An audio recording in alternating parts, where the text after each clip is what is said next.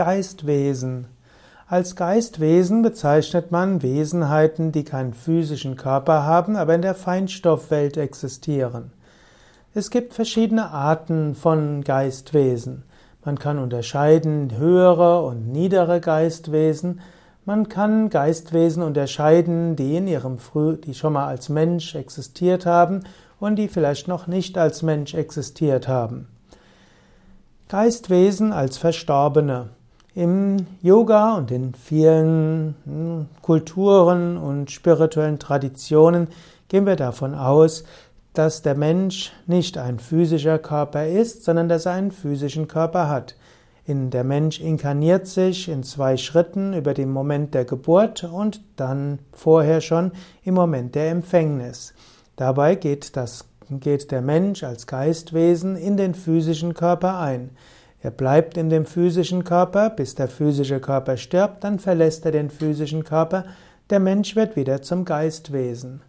Als Geistwesen kann der Mensch auf verschiedenen Ebenen sein. Es gibt zum Beispiel erdgebundene Geister und erdgebundene Geister können dann auch Kontakt aufnehmen zu dieser physischen Welt. Poltergeist-Phänomene und andere sollen auf äh, die sogenannten Pretas, P-R-E-T-A, zurückzuführen sein, die eben nicht aufgestiegen sind in die höheren Welten. Dann gibt es aber eben auch die höheren Astralwelten und dort kann der Mensch irgendwann dann hin hochsteigen, um dann zu einem höheren Geistwesen zu werden. Er kann sogar über die Astralwelten hinauswachsen und in die Kausalwelten gehen.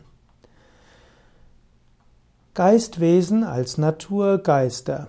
Es gibt die Naturgeister als Geistwesen und dazu gehören zum einen die Elementegeister, die Elementewesen auch als Elementargeister bezeichnet.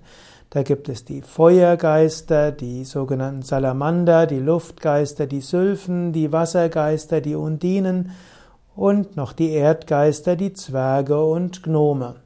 Und das sind äh, Wesenheiten, die nicht unbedingt als äh, Zwischenstation einfach in der Astralwelt sind, auch wenn es heißt, dass manche dieser Wesen schon mal auf der Erde als Mensch gewesen sind.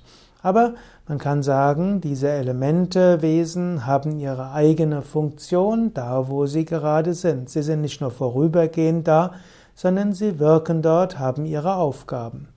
Zu den Naturgeistern gehören dann auch die Geister der Regionen, so gibt es Waldgeister, Berggeister und so weiter.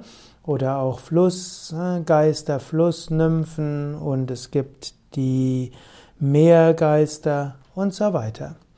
Dann gibt es darüber hinaus auch bestimmte Geister, die sich um Lebewesen konkret kümmern. Also es gibt die Baumgeister, es gibt die Schutzgeister, es gibt die Baumhüter und die Wurzelhüter und so weiter. Dann gibt es Geistwesen, die übergeordnete Funktionen haben. Diese werden in Indien als Deva, Devata bezeichnet. Devas gibt's und Devatas gibt es sowohl im Hinduismus als auch im Jainismus und im Buddhismus. In der christlich-jüdischen Tradition werden diese gerne als Engel bezeichnet.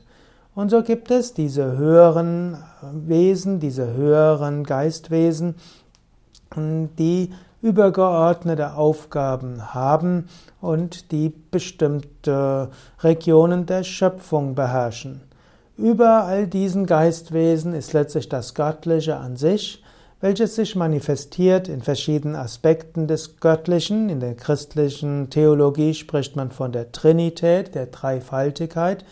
In der, in anderen Religionen, wie zum Beispiel im Hinduismus, spricht man von unterschiedlichen Aspekten Gottes wie Brahma, Vishnu, Shiva, Krishna, Rama, Lakshmi, Durga, Saraswati, Ganesha, Subramanya, Hanuman und so weiter. So gibt es also jede Menge Geistwesen, auf die man sich einstimmen kann und die einem helfen können. Es gibt nicht nur positive Geistwesen, sondern so wie es hm, freundlichere und weniger freundliche Wesen gibt auf dieser physischen Welt, so gibt es auch freundlichere und weniger freundliche Wesen in der Feinstoffwelt, in der Astralwelt.